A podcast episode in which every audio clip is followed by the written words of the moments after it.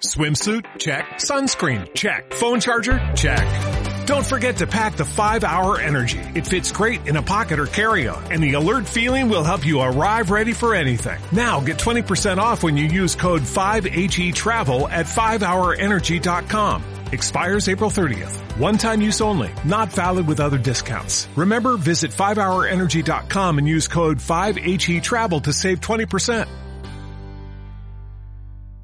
Desde Barcelona empieza El Estado.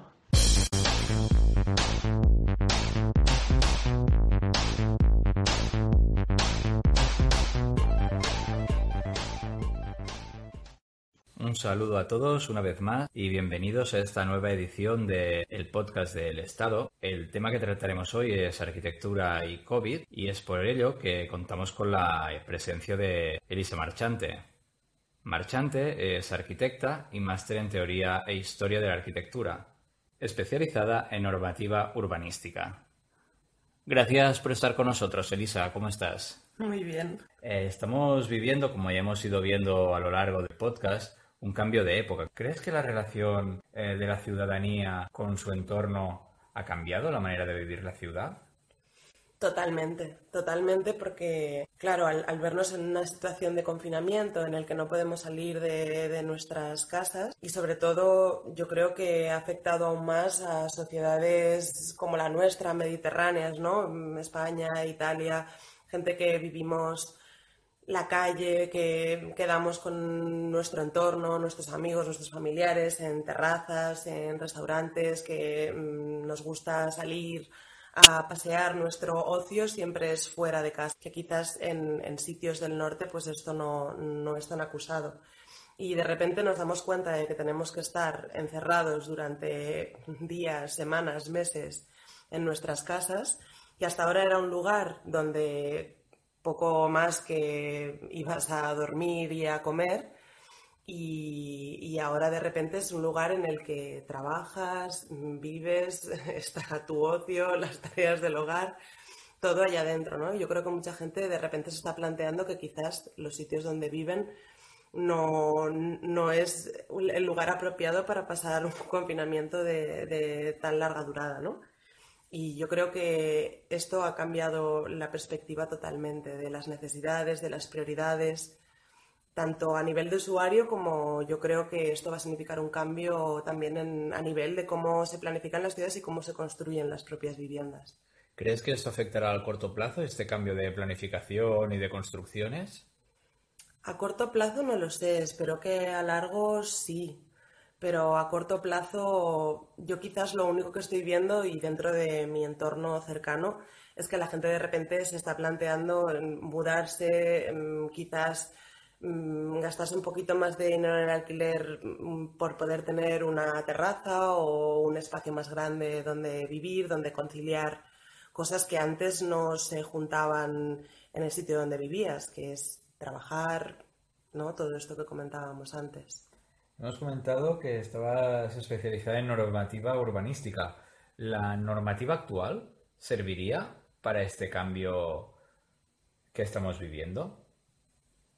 Bueno, claro, a nivel de urbanismo, mmm, sí, a nivel de vivienda sí que creo que se tendrían que modificar ciertas cosas, ¿no? De habitabilidad, de, ¿no? Como mm, hacer que los estándares actuales sean mejores, mayores, no sé muy bien cómo explicarlo, pero a nivel urbanístico realmente con las herramientas que se tienen y estoy convencida de que mmm, los planeamientos que, y las normativas que se están proponiendo en un futuro a corto o medio plazo ya tienen en cuenta este tipo de cosas, no tanto por el COVID, sino por el lugar hacia donde va el urbanismo actual.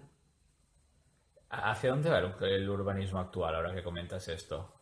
Bueno, yo no soy experta en este tema, pero, pero, el urbanismo actual va hacia una renovación de las ciudades, hacia un urbanismo sostenible, hacia una ciudad en la que todo el mundo tenga cabida, que tenga también una perspectiva de género. Bueno, estas son cosas que se escuchan constantemente en los debates arquitectónicos y urbanísticos. ¿Qué papel crees que tendrán las facultades a la hora de crear nuevo pensamiento y nueva construcción mental para los futuros arquitectos?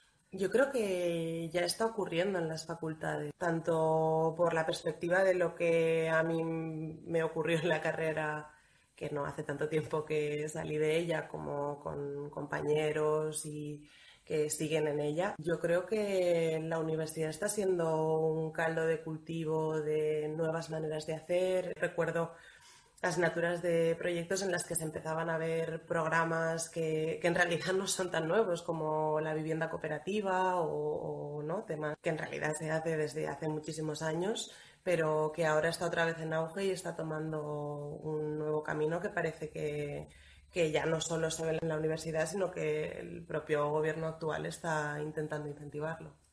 Me gustaría que nos centráramos un poco en lo que has comentado de las viviendas cooperativas. ¿A qué te refieres? ¿Podrías explicar un poco más en qué consiste este modelo?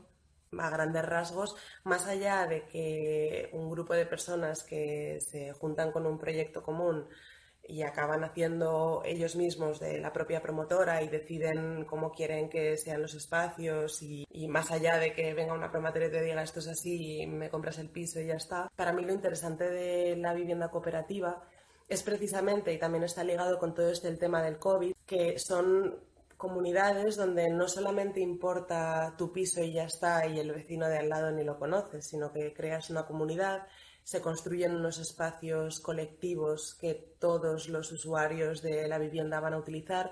Y precisamente creo que ahí está la clave en la nueva arquitectura que debería surgir a partir del COVID y es que esos espacios públicos que perdemos ante una pandemia como la que estamos viviendo podrían formar parte dentro de las propias comunidades, ¿no? Como crear pequeñas mini ciudades dentro de cada vivienda, donde no se te privara de algo que parecía que era una tontería, pero no lo ha sido tanto, que te priven de, de, la sociedad, de poder comunicarte con otros, de poder vincularte con otras personas más allá de tu entorno y núcleo familiar. En el caso que más conozco yo, que es Barcelona, sí que se ha visto esta comunión o este renacer en los balcones edificios que no son cooperativas, que son más viviendas verticales, donde cada uno tiene su espacio particular y no, y no existen espacios colectivos. Eso sí que ha habido más este saludo, el redescubrir la calle a través del balcón. ¿Qué opinas de esta situación? Pues estoy totalmente de acuerdo contigo. Una de las cosas más bonitas que creo que ha ocurrido en este confinamiento es el redescubrir a todos nuestros vecinos a través de los balcones ante esta imposibilidad de estar con nuestras familias, con nuestros amigos. Y realmente yo hablo por mí, pero, pero realmente ha sido bonito, ¿no? Llegaba un momento que tenías ganas de que llegaran las 8 para salir a aplaudir y em, charlar un rato con los balcones de al lado y aquellos conciertos esporádicos que llegó un punto que incluso eh, con los vecinos decíamos, ah, sí, sí, pues el domingo que viene concierto a la una y salimos todos con un vermut al balcón y casi era hasta como una fiesta que, que era necesaria en un momento tan que hemos sufrido tanto, con tanto miedo, con tanta incertidumbre. Pero no solo eso, sino que a mí una cosa que me ha encantado de por, por, intentar ver algo positivo en todo esto que ha pasado, ha sido el, redescubrir nuestras casas, porque no es solo pensar qué pasa con las casas, cómo las tenemos que hacer a partir de ahora, sino qué ha pasado con nuestras propias casas, las que habitamos actualmente. Hablo por mí, pero sé que le ha pasado a mucha más gente, y es que de repente hemos empezado a utilizar los espacios de maneras diferentes, eh, pues de repente el sitio donde hacías la colada que estaba al aire libre podía ser una terraza perfecta, o ha ido cambiando todo, los espacios han cambiado, el poder, pues yo hago el estudio aquí y yo estudio allá para poder teletrabajar y, sacarle jugo a una casa que antes quizás pues ni lo valorabas porque lo que hablábamos antes, ¿no? Con esta vida frenética que tenemos hoy en día de ir a trabajar, volver, ahora he quedado con no sé quién, tengo que hacer un curso, voy a no sé cuántos, tengo que hacer la compra, pues al final la casa no la habitábamos y esto ha sido una oportunidad para redescubrir nuestros hogares. Hablando de redescubrir nuestros hogares, parece que también se ha redescubierto la convivencia en muchos casos. La arquitectura, no sé si aquí entra arquitectura o queda fuera de sus límites o quizás está en sus márgenes. Ahora nos lo dirá. También hemos visto cómo la gente que vivía con sus hijos lo ha pasado mal por tener que conciliar esa vida personal con la vida laboral y por otro lado, han surgido estudios que dicen que los niños valoraban muy positivamente el confinamiento. ¿Cómo se valora esta división de los espacios desde la arquitectura? Claro, yo creo que hace ya mucho tiempo que la nueva arquitectura, por así decirlo, aboga por la flexibilidad de los espacios. Aquellas viviendas que además era aquello que hablábamos antes de que las normativas tienen que adaptarse a esta nueva flexibilidad necesaria. Ya no podemos tener la zona de noche, la zona de día, con eh, la habitación de tantos metros cuadrados.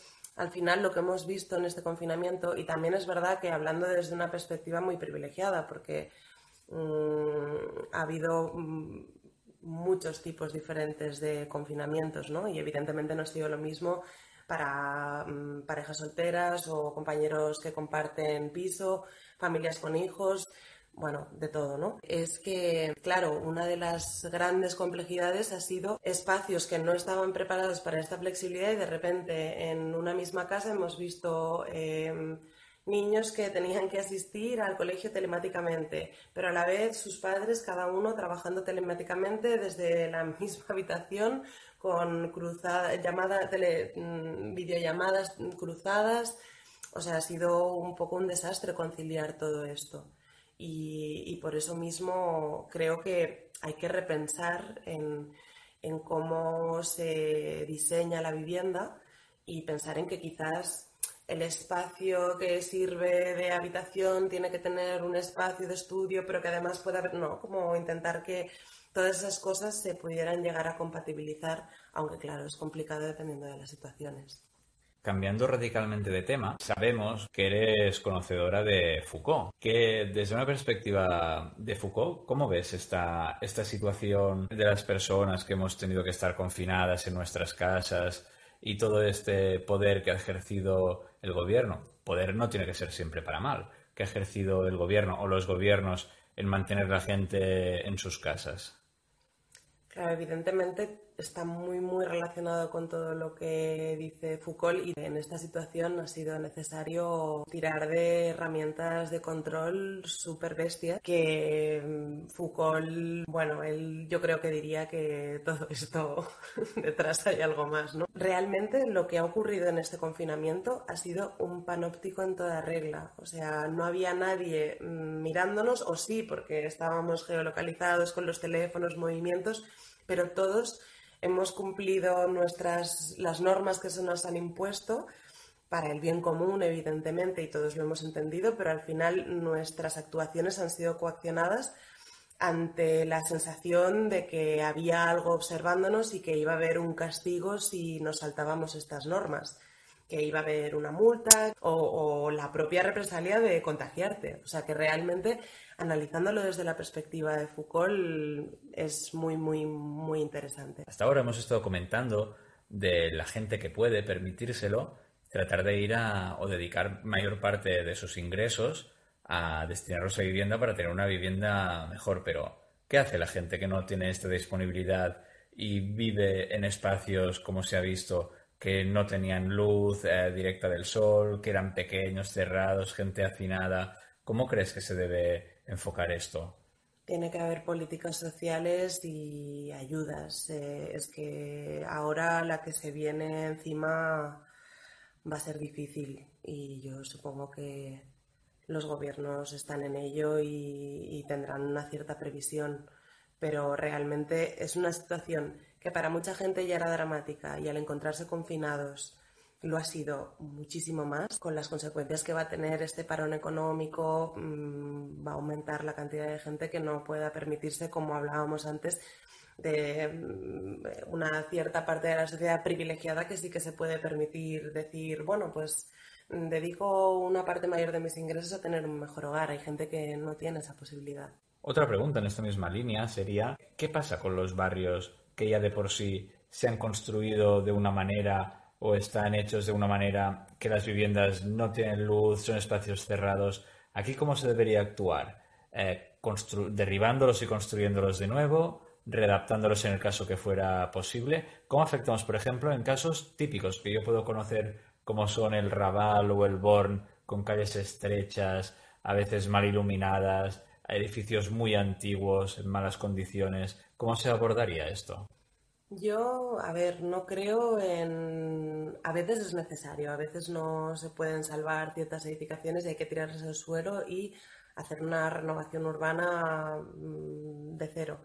Pero no sé, yo personalmente creo que siempre dentro de lo posible rehabilitar, mejorar, mm, sería la opción, claro. Mm, estamos hablando del Raval, el Gótico, por ejemplo, que son barrios que por su constitución histórica pues eh, están formados por callejuelas estrechas, Mm, donde la luz no llega y que la ciudad fue creciendo de una forma muy compacta, no dejando espacio a precisamente la luz, la salubridad, la ventilación. Pero claro, no puede, como hacía Le Corbusier, pues tiramos todo el casco histórico y lo construimos de nuevo de cero con unas torres altas con verde abajo, ¿no?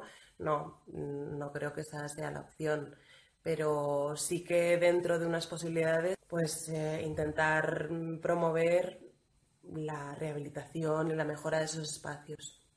En esta pandemia hemos visto un muro infranqueable que ha sido entre las personas que han tenido vivienda y han podido vivir en ella en mejor o peor estado que fuera vivienda y la gente sin hogar que ha vivido pues básicamente ha subsistido, se ha encontrado con esta frontera que se pedía a la gente que se recluyera y esta gente en un inicio no tenían un lugar donde ir. Si bien es cierto que el gobierno municipal de Barcelona, en el caso que más conozco yo y por eso hablo del tema, sí que les ha facilitado espacios donde ir, sí que existe esta, esta muralla. ¿Cómo crees o cómo se ha afrontado este tema? Se ha percibido en el espacio público una proliferación de, de gente sin hogar, que es un drama. Ya era un drama antes, y ya hubo un repunte muy muy importante en la crisis económica de la que todavía no hemos salido y ya volvemos a entrar en otra. Pero claro, esto mm, tenemos que dar respuestas sociales. Conozco un poco el tema de, de los refugios y de los albergues, gente sin hogar porque mi proyecto final de carrera trató sobre diseñar este tipo de programa y los protocolos que existen no son fáciles, no hay espacio para todos y lo que tienen que hacer es ir rotando, puedes estar X días al mes. O sea que al final, o desde la gobernanza de las ciudades, eh, abogamos por darle realmente solución a este problema y construir más espacios o, dar más ayudas, no sé cuál es la solución. Creo que con la crisis que se nos viene ahora, con la cantidad de gente que está en ERTE, la cantidad de gente que se ha quedado sin trabajo y que se va a quedar sin trabajo, em, esta realidad cada vez va a ir a más. Y, y, las ciudades no pueden girar la vista atrás para no ver el problema que creo que es lo que viene ocurriendo hasta ahora, la verdad, porque mm, ya te digo, al hacer aquel proyecto investigué mucho y no soy una experta, era desde una perspectiva de estudiante, pero sí que me di cuenta de, que muchas veces esos procesos de gentrificación que ocurren en nuestras ciudades, que mejoran, renuevan ciertas partes de la ciudad, pero barren y colocan debajo de la alfombra todo aquello que no queremos ver y que es un problema, hay que darle solución, no lo podemos desplazar. Y ahora eh, estamos llegando al final de la entrevista. Nos han preguntado varias personas a estos días que quizás deberíamos hacer dos preguntas. En primer lugar, me gustaría saber cómo has aprovechado el tiempo, el tiempo libre si lo has tenido durante este confinamiento. Pues la verdad es que tengo que decir que he trabajado y estudiado mucho. Me ha venido bastante de perlas el confinamiento porque estaba estudiando un posgrado y, mira, he aprovechado a estudiar todo lo que he podido. La verdad es que no me puedo quejar porque el tiempo libre que me ha quedado pues he aprovechado a hacer cursos online de lettering, he hecho cosas creativas y me lo he pasado bastante bien dentro de lo que cabe. Y la segunda pregunta es, ¿cuál se ha convertido tu pizza favorita? Pues em, me he vuelto muy fan de la pizza que hacen debajo de mi casa, que ya era la única felicidad del confinamiento, los jueves de pizza. me gustaría saber si quieres comentar algún tema que no hayamos tratado o alguna idea que quieras remarcar de lo que hemos estado hablando hasta ahora.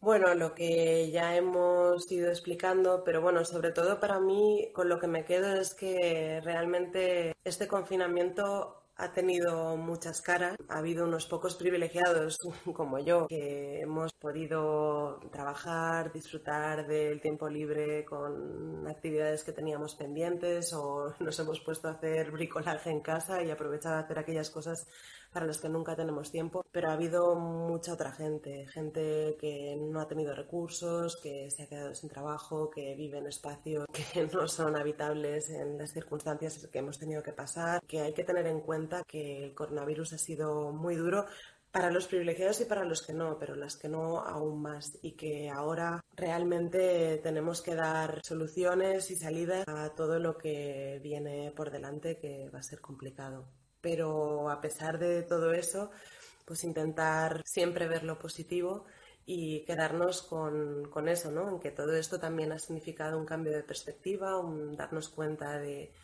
cómo vivimos, a qué ritmo vivimos, que quizás hemos disfrutado en cierta medida de poder parar mm, y poder vivir de una manera más tranquila y, y nada, y todo eso, que a ver qué nos depara el futuro. Pues muchísimas gracias por tu tiempo, Elisa. Y nada, bienvenida cuando, cuando desees. Aquí están las puertas abiertas. Esta es tu casa. Muchas gracias. When you drive a vehicle so reliable it's backed by a 10-year, 100,000-mile limited warranty, you stop thinking about what you can't do and start doing what you never thought possible. Visit your local Kia dealer today to see what you're capable of in a vehicle that inspires confidence around every corner.